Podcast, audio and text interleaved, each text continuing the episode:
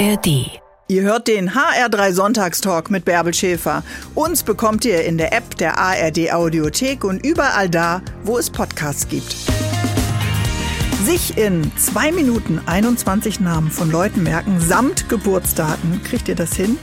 Alles eine Frage der Technik, sagt mein heutiger Gast. Boris Nikolai Konrad ist 38 Jahre alt, Gedächtnistrainer, Neurowissenschaftler und heute mein Gast. Guten Morgen, lieber Boris.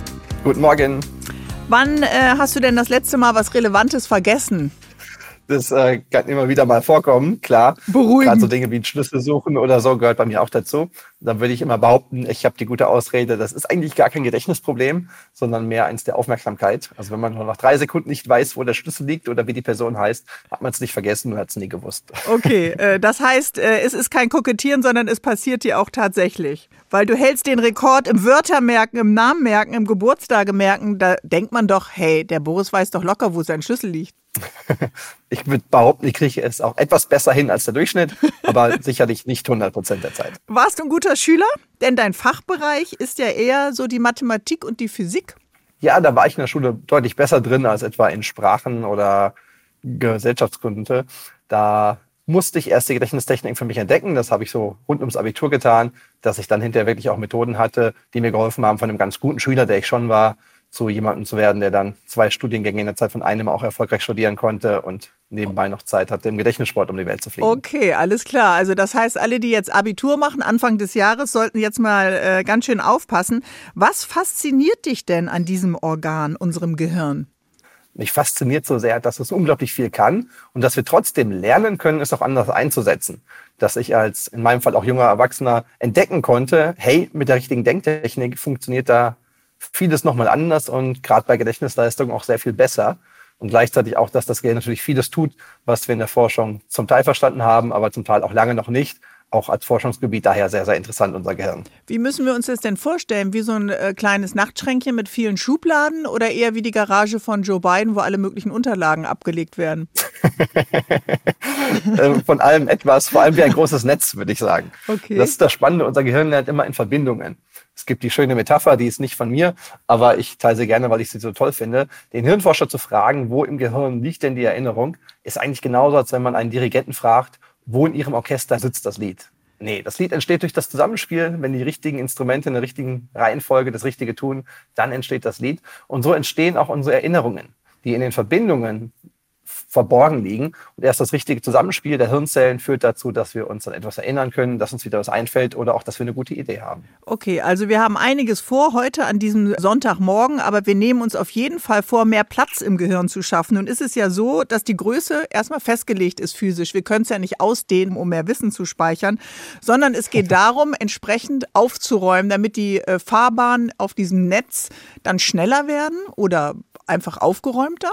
Ja, mein, mein Buchtitel Mehr Platz im Gehirn spielt darauf an, dass die Denktechniken, die am besten funktionieren, das Gedächtnis zu verbessern, ganz oft damit verbunden sind, dass man einer Information einen Ort gibt. Also mhm. wirklich einen Platz im Kopf schafft. Und mein Bild dazu ist, wenn jemand eine Wohnung hat, die ist viel zu klein, alles ist vollgestellt. Wenn die Person sich jetzt eine größere Wohnung mietet, aber die gleichen Möbel reinstellt, ist halt immer noch alles übervoll. Also man muss das auch geschickt einrichten und das gilt auch für unser Gedächtnis. Okay, also dann bist du so eine Art Marie Kondo fürs Gehirn. Das ist ja, so sagen. ist ja, das ist ja die Aufräum, äh, Aufräumqueen. Du äh, bist selber äh, Ende 30, hast vier kleine Kinder. Jetzt mal ehrlich, hilft dein Job im Alltag? Einkaufslisten, Kinderarzttermine, Geburtstage. Wenn du ein Elternsprecher bist, dann die Namen aller anderen Eltern brauchst du gar nicht notieren. Das merkst du dir einfach. Das wären jetzt alle schöne Beispiele, wo es tatsächlich sehr gut hilft und auch wirklich funktioniert, ja. Okay. Ich freue mich, dass du heute mein Gast bist. Wir schaffen gemeinsam mehr Platz im Gehirn und äh, schauen wir mal, was uns der Gedächtnisweltmeister damit erklären kann. Dr. Boris Konrad ist heute unser Gast. Bis gleich, lieber Boris. Bis gleich. Ihr hört den HR3 Sonntagstalk. Ich bin Bärbel Schäfer. Arbeitet euer Gehirn schon? Seid ihr schon wach? Äh, aber mein heutiger Gast sagt, wir können da alle noch ein bisschen mehr rausholen aus unserem Gehirn. Und das geht, indem wir vielleicht bestimmte Strukturen neu ordnen oder neue Strukturen schaffen. Ist ja gar nicht so einfach, ganz entspannt mit der vielen Informationsflut in unserem modernen alltäglichen Leben umzugehen. Boris Konrad ist äh, Gedächtnisweltmeister, er ist Neurowissenschaftler Er ist auch Gedächtnistrainer und forscht als Neurowissenschaftler in Nimwegen in den Niederlanden. Es gibt ja, lieber Boris, das Langzeitgedächtnis und das Kurzzeitgedächtnis. Oder habe ich irgendwas vergessen? Gibt es noch was? Das ist teilweise richtig. Das ist die zeitliche Unterscheidung. Mhm. Kommt sogar noch das Ultrakurzzeitgedächtnis mit dazu, was oh. aber praktisch nicht relevant ist für den Hirnforscher, aber spannend, dass unsere Sinne nochmal so einen ganz kurzen Minispeicher haben, bevor Informationen dann weitergegeben werden. Aber gerade das Langzeitgedächtnis wiederum kann dann in sehr unterschiedliche Gedächtnisse eingeteilt werden. Ich glaube, wenn viele darüber nachdenken, kommt man schon drauf, dass das Namensgedächtnis vielleicht auch anders funktioniert als das für Zahlen oder auch das eigene Erinnern. Mhm. In der Psychologie wird man zum Beispiel unterscheiden das episodische Gedächtnis. Episoden, das sagt der Name schon, sehr stark verbunden mit unserem Erleben, unserer Autobiografie, dass ich mich erinnern kann, wo ich letztes Jahr Weihnachten gefeiert habe oder auch äh, vor 20 Jahren meine Abiturfahrt mhm. hingegangen ist. Also das können schöne Erinnerungen sein, aber eben sicherlich auch traumatische. Richtig, klar. Das ist natürlich ein großer Schatz im positiven Sinne von Erinnerungen, aber wo auch alles mit dazugehört. Und wenn die negativen Erinnerungen überwiegen, obwohl sie vielleicht gar nicht von der Zeit her überwogen haben, kann das auch ein Problem sein, was dann tatsächlich ein Gedächtnisproblem ist. Also sowas wie eine posttraumatische Belastungsstörung ist in einer gewissen Weise auch eine Gedächtnisstörung. Ja. Mhm. Und welches Gedächtnis können wir jetzt trainieren, wenn wir unterschiedliche Gedächtnisse haben? Ja, neben dem episodischen steht dann zum Beispiel das semantische. Das ist eben also was wie Fachwissen, wie Fakten, aber eben auch durchaus Namen, aber auch Passwörter, Fremdsprachenbegriffe sind so Dinge, die vielen Menschen schwerfallen. Und gerade die kann man besonders gut trainieren. Also gerade das autobiografische Gedächtnis funktioniert eigentlich ziemlich gut. Da ist Training nur eingeschränkt möglich. Mhm. Aber Sachen wie, äh, wie, ja, ich sagte schon Namen, Passwörter, Fremdsprachen, PIN-Codes, auch die Kreditkartennummer mit 16 Zahlen oder die ganze IBAN, das ist mit Gedächtnistechnik nahezu lächerlich einfach, weil es umgewandelt wird in ein Erleben. Und das führt dazu, dass es auch noch Spaß macht. Okay, äh, da müssen ja eigentlich alle Lehrer äh, bei dir Schlange stehen, um das ihren Schülern und Schülerinnen äh, ganz kurzfristig dann auch beizubringen, oder? Für das anstehende Schuljahr. ich ich würde es mir wünschen, manche tun es auch. Ich glaube, auch mit unserem Verein Memory XL, der hier ehrenamtlich viele Menschen durch Deutschland schickt, haben wir in den letzten 20 Jahren auch schon eine ganze Menge erreicht. Aber ja, ich würde mir natürlich wünschen, dass es noch breiter eingesetzt wird und auch die Lehrkräfte, die nicht selber schon begeistert Lösungen suchen, es dann annehmen und nicht mhm. sagen, ich habe da keine Zeit für, das ist so immer dieses Bild, was ich gerne benutze von dem äh, Koch, der seine Gerichte nicht hinbekommt, weil die Messer stumpf sind. Aber wenn man sagt, schärf doch mal die Messer, Messer sagt er, du siehst doch, wie voll der Laden ist, da habe ich keine Zeit zu. Das ist dann das, was ja, ich halt genau. leider auch bei, bei manchen Lehrkräften sehe. Das würde die Wartezeit in meinem Lieblingsrestaurant erklären. Ich werde ihm das mal vorschlagen. wenn wir jetzt uns dein und mein Gehirn anschauen und vielleicht noch das eines noch jüngeren ähm, Zuhörers oder einer Zuhörerin, haben wir denn dann alle die gleiche Ausgangssituation? Wir haben ja alle ein Unterschied unterschiedliches biografisches Gedächtnis. Genau, in unseren Studien mitteln wir das natürlich. Und dann sehen wir zum Beispiel tatsächlich, was hoffentlich sehr motiviert, dass auch bei Gedächtnissportlerinnen und Sportlern das Gehirn gemittelt sich strukturell vom Aufbau her überhaupt nicht unterscheidet von mhm. dem einer Kontrollgruppe, die dann schon gleichen Alters ist. Weil ja, gewisse Alterseffekte gibt es natürlich. Aber auch das Schöne, wir haben ja nicht nur die Sportlerinnen untersucht, sondern auch vielen Menschen das beigebracht und sehen ganz eindeutig, dass für die Gedächtnisverbesserung Dinge wie Alter oder Intelligenz kaum eine Rolle spielen. Okay, spielst du gerade auf mein Alter an? Also meine Erfahrung, meine Lebenserfahrung ist kein Vorteil, merke ich jetzt so leicht im Unterton. Nein, nein, im Gegenteil. Die, die Erfahrung ist ein großer Vorteil. Das äh, Alter hat einen kleinen Effekt auf die Geschwindigkeit von manchen Aha. Prozessen. Mhm. Warum man zum Beispiel bei einem IQ-Test die gleiche Schwierigkeit macht, aber weniger Aufgaben in der gleichen Zeit erledigt, wenn man 60 ist, als wenn man 20 ist. Okay. Aber die Erfahrung, das ist immer das Tolle, die kann man ja einsetzen. Bei Dingen wie Namen merken, wo ich immer empfehle, überleg doch vielleicht mal, kennst du jemanden, der auch so heißt? Also wenn der Gedächtnistyp im Radio Boris heißt, vielleicht überlegst du, kenne ich schon einen Boris? Und der eine denkt vielleicht an Boris Becker, jemand anders an Boris Johnson. Mhm. Macht es irgendwie auch nicht besser. Welcher wäre? ja, ich wollte gerade sagen. Boris Jelzin fällt einem vielleicht noch ein und genau. natürlich ganz viele Autoren, aber. ja, jetzt Boris Pistorius. Okay, äh, du könntest noch deinen zweiten also, Vornamen nutzen, Nikolai. genau, dann äh, hätte man vielleicht den Nikolaus, der ähnlich klingt. Also nutzt man, was man schon weiß. Und dann ist das, wenn ein Gehirn älter wird, natürlich so, dass Dinge wie Wortschatz oder durchaus auch von welchen Menschen ich die Namen weiß, eher immer mehr wird. Also jemand mit 60 oder auch 70 weiß im Schnitt sicherlich von sehr viel mehr Menschen die Namen als jemand mit 20. Mhm. Also im Schnitt. Natürlich gibt es immer Ausreißer in jede Richtung. Aber wenn das Gehirn älter wird, ist das etwas, was eigentlich gut erhalten bleibt. Also Aufnahmegeschwindigkeit mag okay. langsam nachlassen, aber ich kann gerade das ausnutzen, was alles schon drin ist. Mhm. Weil ganz platt gesagt, das Gehirn mit 20 muss auch schneller lernen, weil ist ja noch nicht viel drin. Genau, und das müssen wir gleich nochmal fragen. Wann ist die beste Zeit eigentlich für die Aufnahme, für das Speichern äh, von Wissen? Ist das ein lebenslanger Prozess oder äh, geschieht das eben in der Schulzeit, in der Studienzeit, wenn wir in der Ausbildung sind? Bis gleich, lieber Boris Nikolai Konrad. Schön, gleich. dass du heute mein Gast bist. Bis gleich. Liebe Bärbel, Dankeschön. Hier ist der HR3 Sonntagstalk und in der Ausgabe des Guinness Buchs der Rekorde im Jahre 2014 ist mein Gast mit zwei Weltrekorden vermerkt. Kurze Frage, lieber Boris, weißt du noch mit welchen? Du bist ja Gedächtnisweltmeister, sowas vergisst du doch nicht, oder? Nein, das ist natürlich was Besonderes. Da hatte ich mir, das hast du auch schon erwähnt, die Vornamen und Geburtsdaten von 21 Menschen in sehr, sehr kurzer Zeit eingeprägt. Das war natürlich ein großer Erfolg. Aha. Und äh, Hauptstädte habe ich auch mal einen Weltrekord gehalten in einer italienischen Fernsehsendung aufgestellt. Und dann kamen sogar noch zwei Guinness-Rekorde dazu aus dem Gedächtnissport selbst mit dem Namen merken, 15 Minuten Aha. und auch mit einer Aufgabe, das war wieder eine Fernsehshow, damals in China, auch ganz spannend. Da wurden mir dreistellige Zahlen eingeblendet, so im Sekundenabstand. Da habe ich mir dann 15 von, also 45 Ziffern in 15 Sekunden eingeprägt, die jeweils nur für eine Sekunde aufgeblitzt sind. Wahnsinn. Auf jeden Fall äh, kann man sagen, dass du mit diesen äh, Gedächtnismeisterschaften auch um die Welt kommst. Klar, die norddeutschen Meisterschaften in Magdeburg ist jetzt nicht so spektakulär, aber Mannschaftsweltmeisterschaften in Manama, China, Istanbul, alles, was du gerade erwähnt hast, in Göteborg. Also du hast auch äh, die Welt kennengelernt. Oxford ist auch dabei, Wien. Und äh, dann passt es natürlich auch ganz gut, wenn man so viel reist, wenn man auch noch Super Champion in den Hauptstädten ist, ne? ja, genau. Ich bin wirklich dankbar, dass ich das tolle Erleben habe, dass ich von unserer Welt schon sehr viel sehen durfte und immer noch sehen darf. Früher vor allem für die Wettbewerbe, heute vielleicht eher für Konferenzen, wo ich dann eingeladen werde, um selber zu präsentieren. Ja, klar. Als Genau, meine Spitzenzeit im Gedächtnissport will ich auch nicht unerwähnt lassen, liegt auch eher hinter mir. Also ich glaube nicht, dass das am Alter liegt, aber auch an, der Lebensum an den Lebensumständen mit Kindern und so weiter. Mal eben der Familie zu sagen, ach, ich fliege jetzt eine Woche nach Manama, weil da ist ein lustiger Wettbewerb. Und lässt die Frau mit vier Kindern allein, äh, ist dann natürlich auch klar. Aber sind deine Kinder jetzt schon kurz vor der Einschulung, haben die schon den Abi-Stoff drauf? Meine Tochter ist tatsächlich kurz vor der Einschulung. Das ist die älteste von den vier. Es ging recht flott. Unsere Tochter oh. ja, wird jetzt bald eingeschult. Unser Sohn ist vier und die Zwillinge sind zwei. Das erklärt dann die Anzahl von vier Kindern. Und äh, die haben, glaube ich, Spaß, sich Dinge einzuprägen. Und ich mache das ab und zu mit denen spielehaft, aber ohne was aufzuzwängen. Und finde es eher spannend zu beobachten, dass die sich tatsächlich auch alles merken können, ohne dass ich da helfen muss. Ja, was wäre denn so ein Spiel? Ähm, ein Spiel ist zum Beispiel, dass man Memory spielt, aber mhm. nicht nur so, wie man es kennt, die Pärchen suchen, sondern wir drehen dann die Karten vorher alle auf, dass man sie sieht.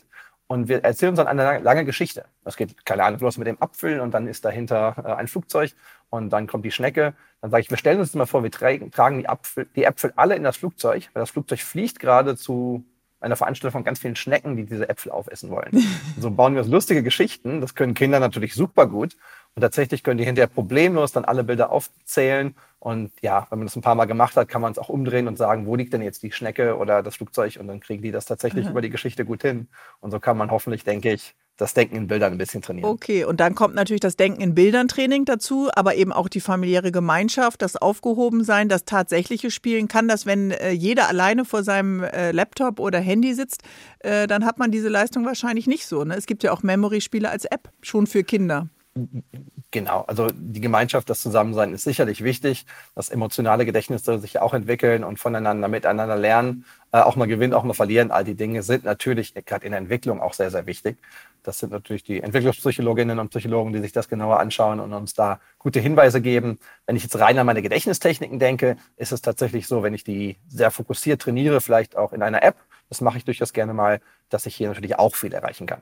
Unser Leben ist ja leider nicht nur noch Memory, der Apfel, das Flugzeug und die Schnecke, sondern sehr, sehr viel Information, die wir in kurzer Zeit verarbeiten müssen. Sind diese Informationen denn tatsächlich mehr geworden oder kommt uns das nur so vor, weil wir eben durch das Netz überall Zugang zu Informationen haben? Für den Menschen wieder gemittelt, zeigen viele Studien, ist es tatsächlich mehr geworden. Das kann man mhm. so festhalten, ja.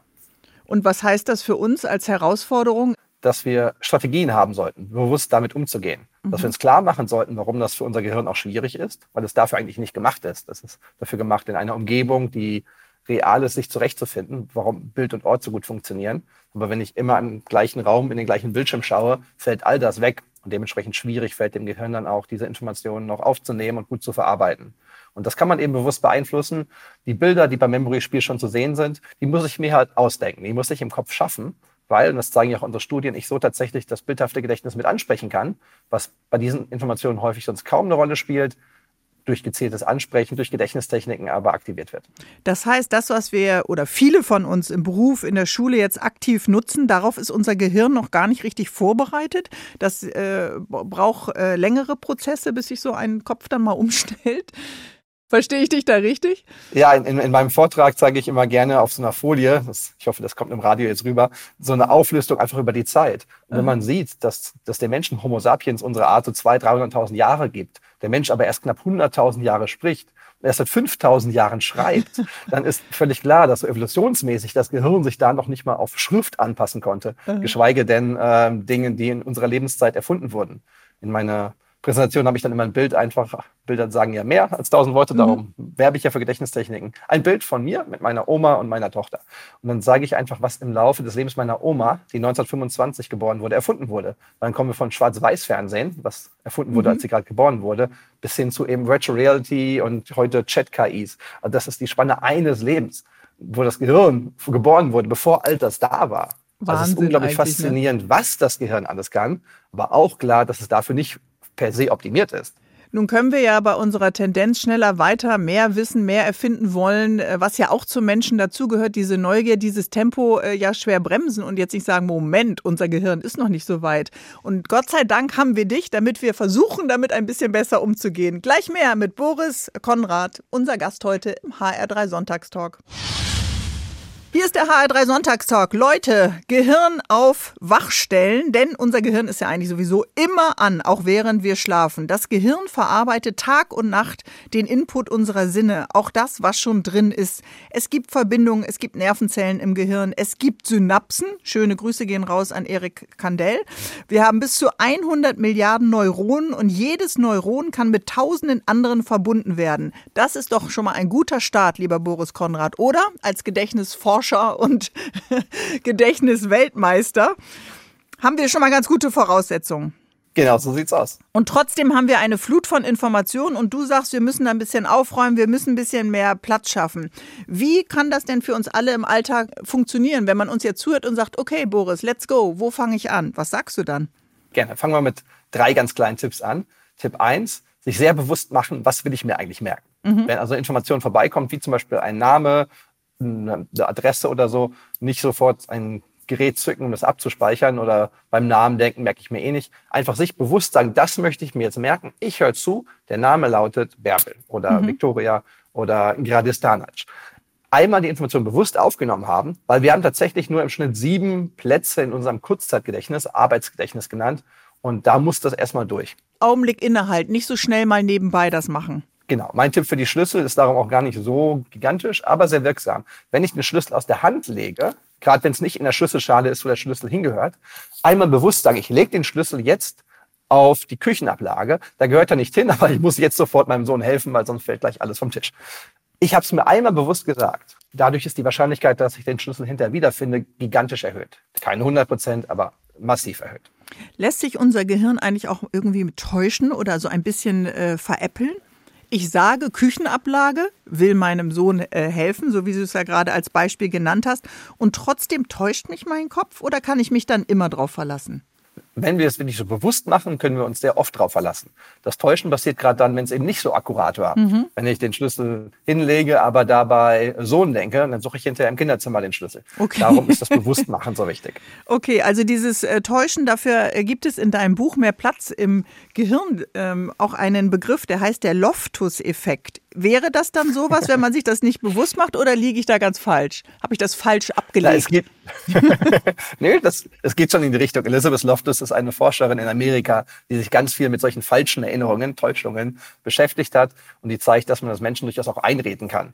Also das ist ganz spannend, dass wir auch bewusst uns an Dinge erinnern können, die nie passiert sind. Aha. Und darum hilft es wieder, sich dem auch klar zu sein, dass unser Gehirn eben keine Festplatte ist und keine Videokamera.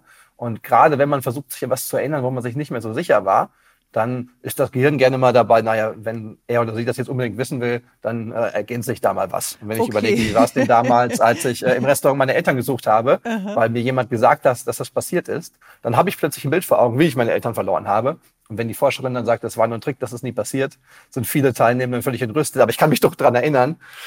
Ja, aber das heißt nicht, dass es stimmt. Hätte aber den Vorteil, dass man sich zum Beispiel nervige äh, Ex-Beziehungen dann doch schönreden könnte.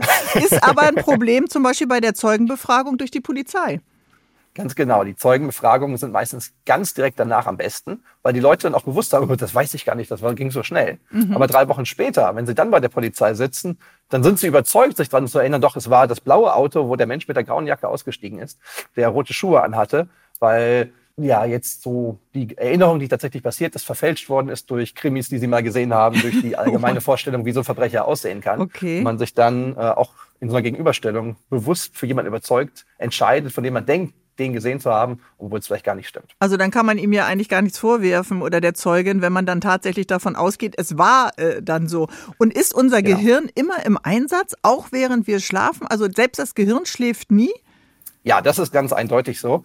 Ähm, Energieverbrauch im Schlaf ist nahezu, ist eigentlich der gleiche wie im Wachzustand. Und fürs Gedächtnis ganz, ganz wichtig, dass wir heute in vielen Studien, das machen wir auch in Nijmegen, zeigen können, wie der Schlaf die Gedächtnisverarbeitung beeinflusst. Und dann können wir gleich wieder einen praktischen Tipp anschließen. So, mein zweiter Tipp ist, wenn was passiert ist, wenn ich was mitgemacht habe, sei es ein Meeting oder ein Gespräch, kurz danach nochmal für mich durchgehen, wo ging es da eigentlich drum? Mhm. Kommt einem in dem Moment blöd vor. Ich habe gerade eine halbe Stunde mit der Person telefoniert. Natürlich weiß ich noch, wo es drum ging. Aber dadurch, dass ich mich das nochmal abfrage, nicht 30 Minuten lang, 30 Sekunden reicht schon, wird das im Gehirn als wichtig markiert, dass wenn ich dann heute Nacht schlafe, das viel besser eingearbeitet wird ins Langzeitgedächtnis und nicht wieder aussortiert wird. Mhm. Darum dieser Effekt, der heißt in der Forschung Testing-Effekt, was man sich selber nochmal abgefragt hat.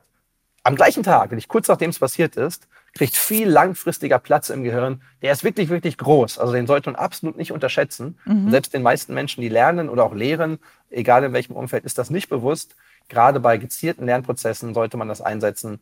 Also ein Beispiel, habe ich einen Absatz in einem Buch gelesen oder einen interessanten Artikel in der Zeitung oder online. Nach dem Lesen ganz kurz mich nochmal fragen, was habe ich gerade gelesen, warum war das interessant? Massiver Effekt auf die Frage, ob ich das in einer Woche noch weiß oder nicht. Mhm. Also 30 Sekunden nochmal das du kurz äh, durchscannen hat einen äh, doch ganz anderen äh, Effekt. Über dieses nicht schlafende Gehirn, das ist ja wie so ein Gerät im, im, im Dauerzustand, äh, muss man das nicht auch mal runterkühlen oder runterfahren? Das muss ich dich gleich nochmal fragen. Ich mache mir ein bisschen Sorgen um unser Gehirn. Aber äh, der Tipp ist ja schon mal gut. Also bis gleich, lieber Boris. Bis gleich. Ich habe heute schon gelernt, unser Hirn schläft nie. Auch wenn der Rest unseres Körpers ausruht, schlummert, verarbeitet unser Gehirn permanent Informationen, Eindrücke, emotionale Momente. Mein Gast ist heute der Neurowissenschaftler und Gedächtnisexperte, der Gedächtnisweltmeister Dr. Boris Konrad. Und lieber Boris, ich habe vorhin schon gesagt, ich mache mir ein bisschen Sorgen, nicht, dass unser Hirn mal durchdreht oder durchbrennt, so im Dauerbetrieb dann möchte ich dich beruhigen und gleich wieder einen Tipp mitgeben. Tatsächlich hat unser Gehirn zwar immer Aktivität, aber nicht immer den gleichen Modus. Und es gibt tatsächlich einen Modus, der im Englischen Default Mode heißt, so ein bisschen wie Standby könnte man das mhm. zusammenfassen, der auch ganz wichtig ist, in dem unser Gehirn eben auch im Wachen durchaus Dinge verarbeitet. Also gerade dieses Wechseln zwischen Anspannung und dann interner Verarbeitung ist schon sehr, sehr wichtig. Und darum mein Tipp, heutzutage stören das viele Menschen dadurch, dass sie diese Ruhemomente im Tagesablauf kaum noch zulassen. Wenn ich dann mal fünf Minuten keinen Termin habe, weil ich auf die Toilette gehe, dann aber sofort das Handy zücke, um nochmal WhatsApp-Nachrichten zu beantworten, dann nehme ich dem Gehirn natürlich die Chance, in diesen Ruhemodus auch hineinzukommen. Oh Gott, wir werden dann ja alle immer dümmer, weil wir das ja alle permanent machen. Darum mein Tipp und mein äh, Hinweis, das sollte man sich wirklich bewusst machen, dass das nicht so toll ist und sich pro Stunde nur zwei, drei Minuten die Zeit zu nehmen, mal aus dem Fenster zu schauen. Einfach auf den Baum. Und selbst wenn es ein Baum auf dem Parkplatz ist, weil mhm. man in der Stadt wohnt, da mal drauf zu schauen. Da gibt es wirklich viele Studien, die zeigen, dass das wirklich sehr positive Effekte hat, auch für Emotionen, Stressregulierung. Also diese sehr kurzen Pausen, ein, zwei mhm. Minuten reichen dann tatsächlich. Dafür aber wirklich regelmäßig, so alle halbe Stunde, Stunde, die sind wirklich sehr, sehr nützlich, weil das Gehirn dann eben auch aktiv bleibt, aber in einen anderen Modus schalten kann. Zählen denn die Stunden des Schlafes? Also, dass Kinder und Jugendliche viel Schlaf brauchen, ist ja kein Geheimnis. Oft wird das ja nicht umgesetzt. Äh, sollte man darauf achten, dass die äh, viel Schlaf bekommen oder auch wir Erwachsenen? Ich würde sagen, genug Schlaf bekommen. Mhm. Viel Es gibt auch ein zu viel beim Schlafen. Okay. Also sich dann so zu zwingen, mehr zu schlafen, ist nicht immer sinnvoll.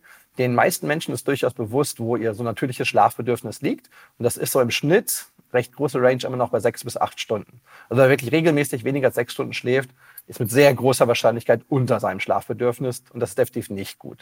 Wer aber ja eh schon sieben Stunden schläft und sich dann zwingt, noch mal eine Stunde draufzupacken, das Okay. ist nicht sinnvoll. Okay, jetzt sagst du, der Körper ruht, aber das Gehirn bleibt aktiv und dann so, und schreibst es ja auch in deinem aktuellen Buch, so kleine Heinzelmännchen, die nachts die Wohnung aufräumen, die gibt's ja nur im Märchen. Aber was ist denn dann noch aktiv? Also sind das die gleichen Prozesse von diesem Grundnetz, so wie wir uns das Gehirn ja vorstellen sollen, von denen du am Anfang gesprochen hast?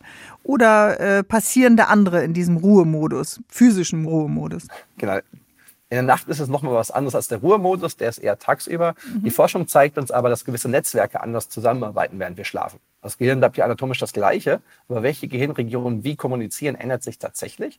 Und es gibt auch verschiedene Schlafstadien. Also der Traumschlaf, wo viele gleich als erstes an das Gedächtnis denken, weil man sich ja erinnert an Dinge, die vielleicht im Leben passiert sind, die neu zusammensetzt, der scheint eher für emotionale Themen, Emotionsverarbeitung wichtig zu sein. Die Gedächtnisverarbeitung findet eher im tiefen Schlaf statt. Den haben wir übrigens mehr in der ersten Nachthälfte, während der Traumschlaf mehr in der zweiten Nachthälfte ist.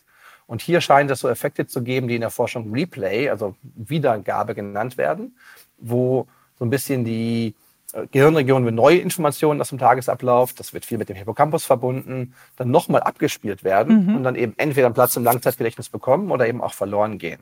Und das ist ein echt ja, spannendes Hin und Her von gewissen Gehirnsignalen, die wir hier im Labor tatsächlich auch messen können. Also wir haben auch ein Schlaflabor, wo wir tatsächlich gewisse Gehirnsignale sehen, die auf diese Gedächtnisverarbeitung hindeuten und die uns eben zeigen, dass Gedächtnisverarbeitung wichtig ist. Sind das Leute, die, wer kommt dann zu euch? Sind das Leute, die zu Hause eine schlechte Matratze haben, mal woanders schlafen wollen und sich das Hotel nicht leisten können? Oder sind das Probanden, die ihr ganz gezielt sucht?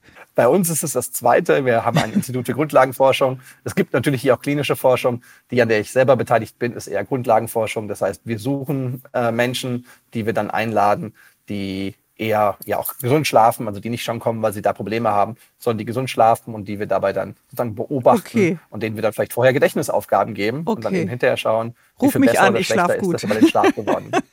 Wunderbar. Ja, genau. Macht es eigentlich einen Unterschied, ob ich mit Sorgen, mit Problemen, ich meine, wir hatten alle jetzt durch die Energiekrise auch Finanzprobleme, man macht sich vielleicht Sorgen um den Job, man ist nicht mehr glücklich in der Beziehung. Macht das einen Unterschied, wie mein Gehirn nachts Informationen verarbeitet? Ja, sicher. Auch nicht nur nachts, aber auch, auch dann. Wenn es gerade auch um das Einschlafen geht, da können einen gerade so sehr aktive Denkprozesse wie auch Sorgen sehr von abhalten. Vielleicht wieder ein praktischer Tipp.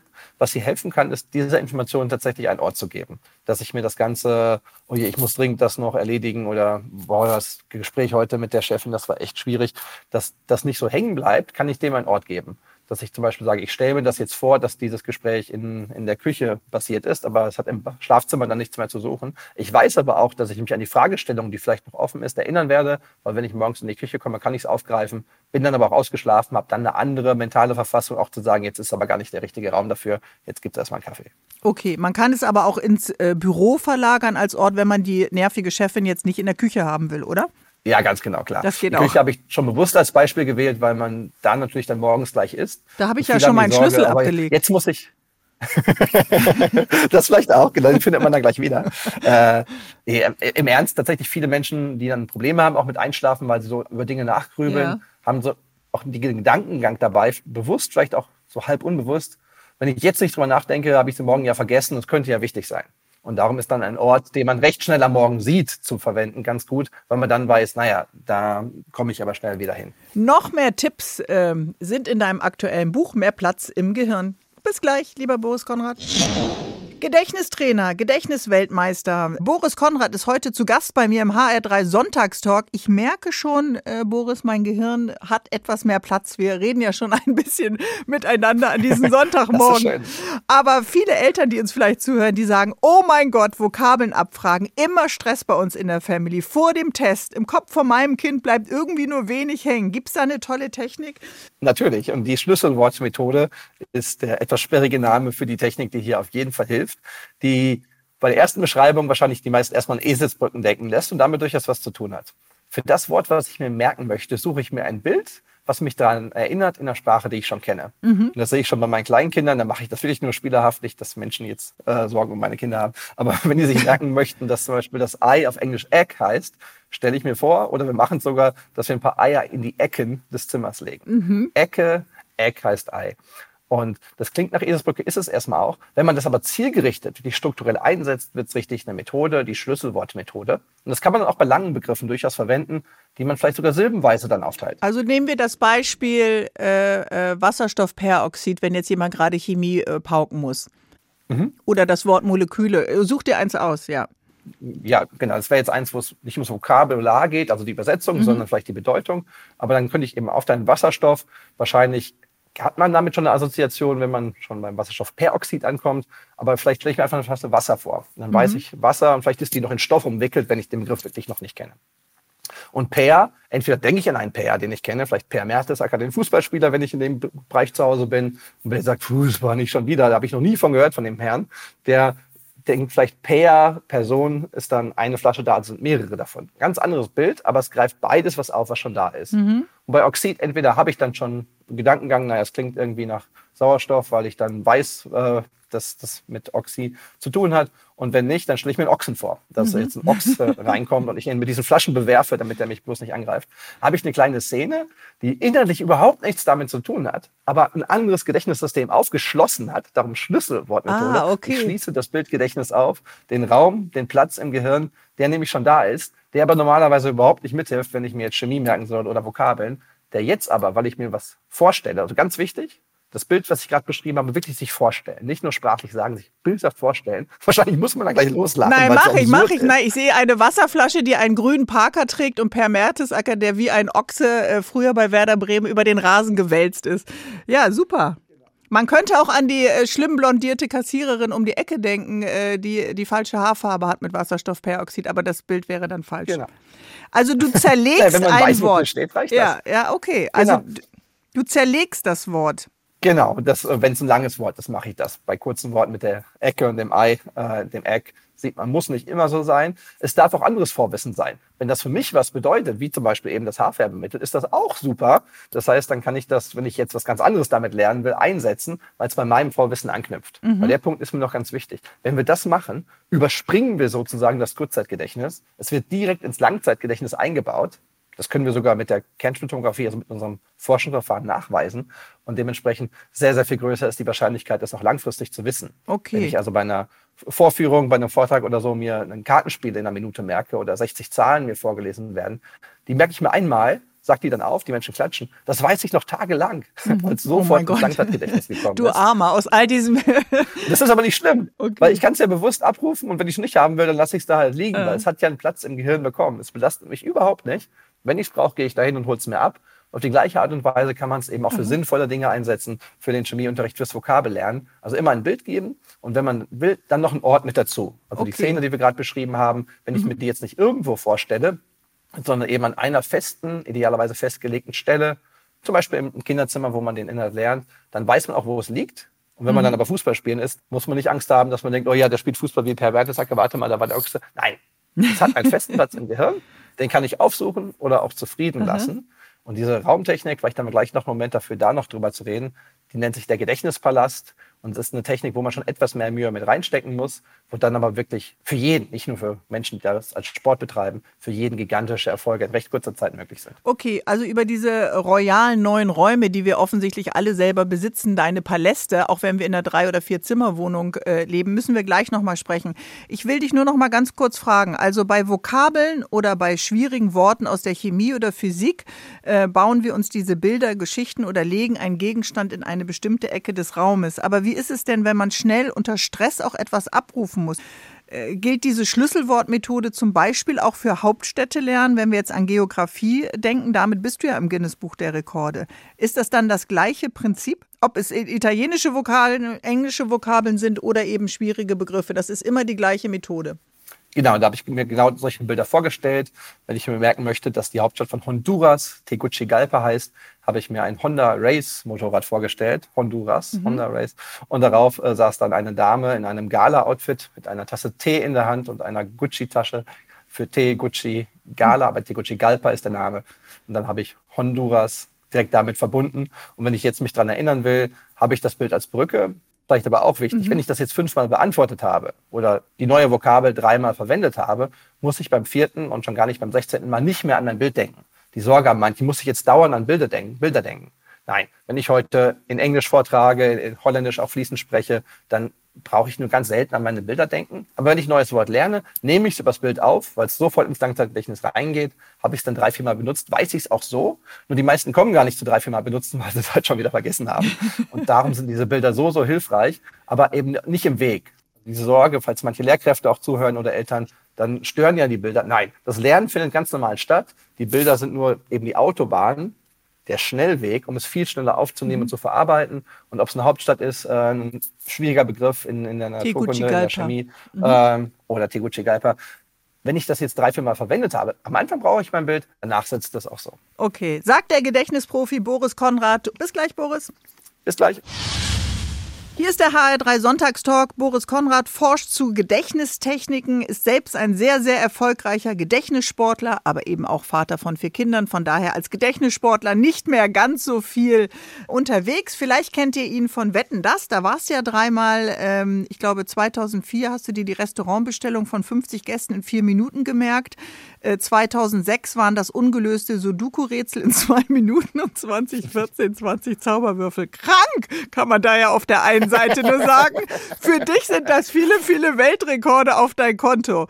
Fühlst du dich bei uns genauso wohl wie bei Wetten das? Auf jeden Fall. Ich freue mich sehr, hier zu sein. Jetzt haben wir eben von Gedächtnispalästen gesprochen. Erklär uns das nochmal, lieber Boris. Sehr gerne. Gedächtnispalast, auch Routenmethode genannt, ist wirklich die Gedächtnistechnik, die am meisten möglich macht, aber auch etwas Einsatz fragt. Viele Tipps, die wir bisher hatten, kann man sofort einsetzen. Den Gedächtnispalast muss man wirklich erstmal bauen. Und in meinem Buch habe ich das wirklich so als 30-Tage-Programm aufgebaut, dass man am Ende nicht nur ein, sondern wirklich drei Gedächtnispaläste zur Verfügung hat. Die Idee ist, dass man eine Umgebung, die man gut kennt, verwendet. Also idealerweise häufig am Anfang die eigene Wohnung, das eigene Haus. Und selbst ein Studentenzimmer in der WG reicht völlig aus und hier eine Anzahl fester Wegpunkte für sich festlegt. Und damit meine ich wirklich Gegenstände. Äh, das Bett, der Schreibtisch, der Computer, die Stereoanlage, das Bild an der Wand, die Stehlampe. Wenn ich mir zum Beispiel Namen merken will oder wofür brauche ich den Gedächtnispalast? Wenn ich mir Namen merken will oder einen, einen Vortrag vorbereite oder wofür baue ich den auf? Der Gedächtnispalast ist immer dann besonders hilfreich, wenn etwas auch eine Reihenfolge hat. Darum bei Namen und Vokabeln etwas weniger relevant, aber durchaus auch noch. Bei Vorträgen ganz enorm hilfreich. Wenn ich etwas präsentieren darf, bei der Arbeit oder auch als Schüler oder Student, ist das natürlich eine super Technik, wenn die Dinge, die ich ansprechen möchte, in so einer festen Route, zum Beispiel in der Wohnung, verankert sind. Mhm. Ganz, ganz wichtig, diesen Weg muss man sich vorbereiten. Also okay. nicht, ich habe jetzt den Text, den ich aufsagen will, jetzt denke ich mir den Weg aus. Nein. Der Weg bitte, bitte vorbereiten, auch eine Handvoll mal einsetzen für Dinge, die gar nicht so wichtig sind, um es ein bisschen zu üben. Und der Weg sollte eine gewisse logische Reihenfolge haben. Mhm. Jetzt ist nicht jede Wohnung logisch eingerichtet, aber wenn ich halt im oder gegen den Uhrzeigersinn durch den Raum gehe, ist das super. Also wenn ich vor der Tür stehe, das erste ist da das Bett, ist das das erste, was ich sehe. Und wenn mhm. daneben der Schreibtisch ist, geht's da halt so weiter. Ja. Diesen Weg lege ich an, wirklich bewusst. Ich merke mir diese Stationen noch ohne zu wissen, was ich mir hinterher auf diesem Weg merke. Okay, ich würde noch den Kleiderschrank mitnehmen, um mich nicht nackt äh, direkt an den Schreibtisch zu setzen, aber gut. genau. Jeder nimmt eben den Weg, der in seiner Wohnung da ist, in seiner Umgebung. Und wenn man die Wohnung gemacht hat und hinterher mehr Wege haben will, einen Arbeitsplatz, ein schöner Park, ein Spielplatz, wo auch immer man häufig ist, alles super geeignet. Und diese Wege, die dienen dann so ein bisschen als Hintergrund für lustige Szenen, die ich mir ausdenken darf. Also wenn ich jetzt eine Rede halte und mach mal wieder erstmal ein generisches Beispiel, ich möchte mich als erstes bedanken bei, nehmen wir mal doch einen Namen, Frau Weber, dann stelle ich mir eben vielleicht vor, dass auf dem Bett, was der erste Wegpunkt war, ein Weberknecht sitzt oder jemand sitzt dort und webt einen Stoff. Ganz andere Bilder, aber es passiert jeweils auf meinem Bett. Ich weiß hinterher, wo ich es wiederfinde. Mhm. Wenn ich nachher nach Hause komme und da sitzt ein riesen Weberknecht auf meinem Bett, äh, ja, das würde ich mir erstmal merken. Und genauso funktioniert das. Und beim nächsten Punkt, das nächste, was ich ansprechen will. Wenn ich sagen möchte, dass äh, wir heute elf Besucher da haben, stelle ich mir eine Fußballmannschaft vor und weiß, ach, die steht für die Zahl elf. Oder ich setze wieder Techniken ein zum Zahlen merken. Das wird jetzt aber ein bisschen zu weit führen. Mhm. Und so kann ich den Weg Stück für Stück bestücken. Und dann haben viele Sorge, jetzt muss ich mir noch mehr merken, den Weg und das Bild und dann noch wofür es steht. Ja, stimmt. Aber das ist genau das, was unser Gehirn so gut kann. Dinge, die an Orten passieren, dafür ist es gemacht. Und in meinen Seminaren, wenn ich Menschen da habe, wir machen uns wirklich immer an dem Seminarort einen Weg mit 50 Punkten. Mhm. Und wenn ich das sage, dann gucke ich immer in große Augen. 50 Punkte. Jetzt, ja, jetzt denkt er wieder an sich selbst, ja. der Gedächtnismeister. der Streber, der Streber läuft nach vorne und wir hinterher. Aber du sagst am Aber Ende, alle schaffen es, weil das Gehirn dafür gemacht ist. Mhm. Aber merkst du das denn häufig, dass viele dann, du hast ja eben auch gerade nochmal gesagt, bei diesen Gedächtnispalästen muss man eine innere Bereitschaft und eine Lust auch äh, auf diese äh, Kopfreise sozusagen mitbringen, dass viele erstmal sagen, oh nein, und noch mehr lernen und äh, dass man sie so anschubsen oder fast ein bisschen wie so Schwergut hinter sich herziehen muss. Was doch schade ist, weil wir könnten doch unser Gedächtnis viel, viel mehr feiern. Absolut. Bitte lasst uns das feiern.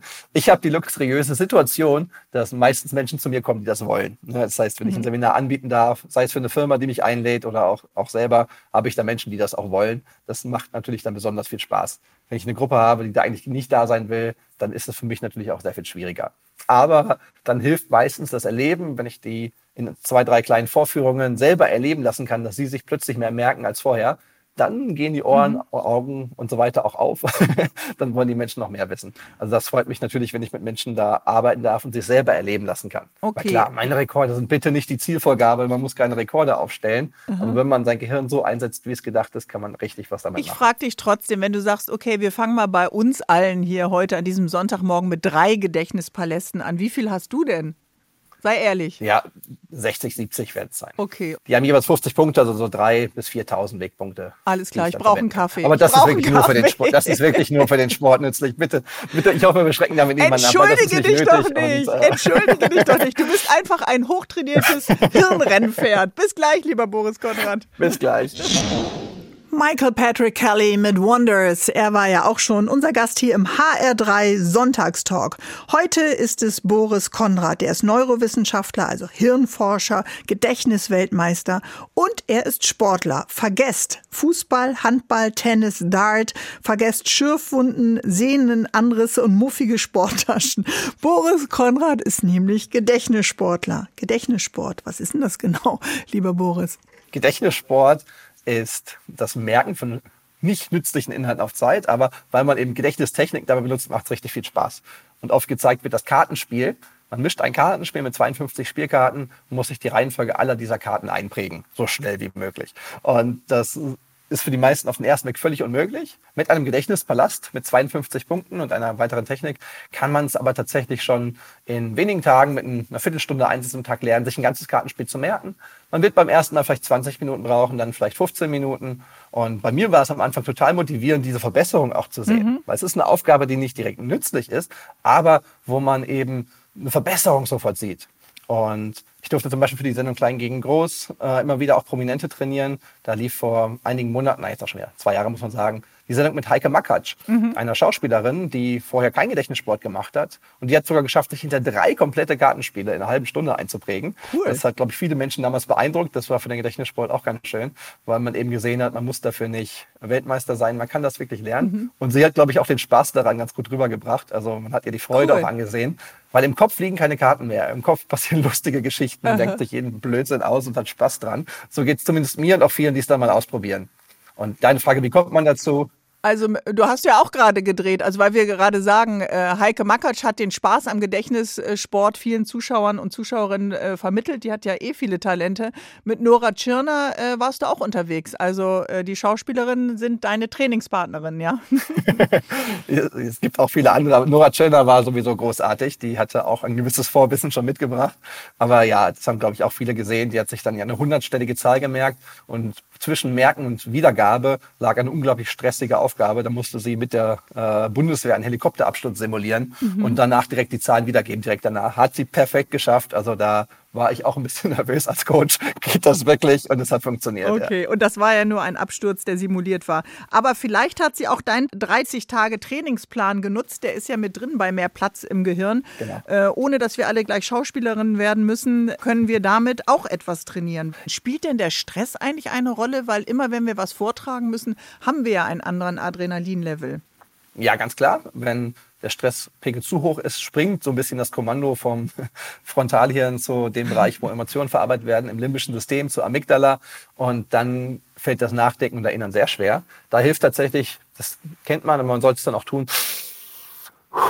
tiefer einatmen um diesen Stresspegel wieder runterzukriegen, dass das Kommando auch wieder dahin springt, wo die Information abgerufen werden kann. Und na klar, auch das ist in so einem 30-Tage-Programm mhm. mit drin, dass man einfach die Kontrolle über sein Gedächtnis gewinnt. Das ist so das Hauptziel. Nicht das Weltmeistergedächtnis, aber die Kontrolle haben, selber entscheiden zu können, was möchte ich mir eigentlich merken und auch die Strategien und Techniken an der Hand zu haben, das dann auch zu tun. Gut, wer weiß, deine ganze Konkurrenz nach der Ausstrahlung der Sendung kommt natürlich jetzt im Gedächtnissport. Da kannst du dich mal warm anziehen. Die Normalo Brains ja, fahren jetzt hoch mit 50 äh, Gedächtnispalästen.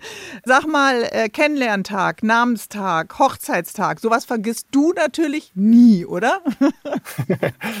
tatsächlich äh, hätte ich große Angst davor, es zu vergessen, dass da der Stress hilft, dass ich dran denke. Ähm, man kann Bilder dafür einsetzen. Was ist dein Bild für euren Hochzeitstag? Kannst du das verraten oder kriegst du einen Ärger mit deiner Frau? Ja, dann die fünf ist die Hand und acht ist der Schneemann. Also, dass wir vielleicht zusammen mit den Händen einen Schneemann bauen. Aber ich habe es mir dann über was Persönlicheres schon gemerkt. Ja. Okay, alles klar. Schneemann klingt jetzt nach einer schon erkalteten Liebe für mich, aber gut. Da hat ja jeder seine. Wenn man ihn zusammen baut im Winter mit einem ah, Glas ja. Kakao dabei, ist das, das doch sehr romantisch. romantisch. Du hast natürlich recht. Lieber Boris Konrad, äh, wer Lust hat auf Gedächtnissport, äh, der sollte sich einfach mal ein bisschen mehr damit beschäftigen. Man kann dich überall googeln oder vielleicht auch wieder sehen. Auf jeden Fall ist das eine ganz tolle Technik, die man im Alltag einsetzen kann und ich bin sehr glücklich, dass du uns sie vorgestellt hast. Danke für deine Zeit. Habe ich sehr gerne gemacht. Vielen Dank für die Einladung. Bärbel Schäfer, der Sonntagstalk in HR3. Das war der HR3 Sonntagstalk mit dem Gedächtnisexperten Boris Nikolai Konrad und wie uns die Gedächtnisforschung im Alltag allen helfen kann. Mehr spannende Geschichten über den Einfluss der Wissenschaft auf unser Leben findet ihr auch im Podcast Quark Stories, zum Beispiel die Folge Lebenslang Mathe, wie ein Häftling zum Zahlenkünstler wird. Das und vieles mehr in der ARD Audiothek.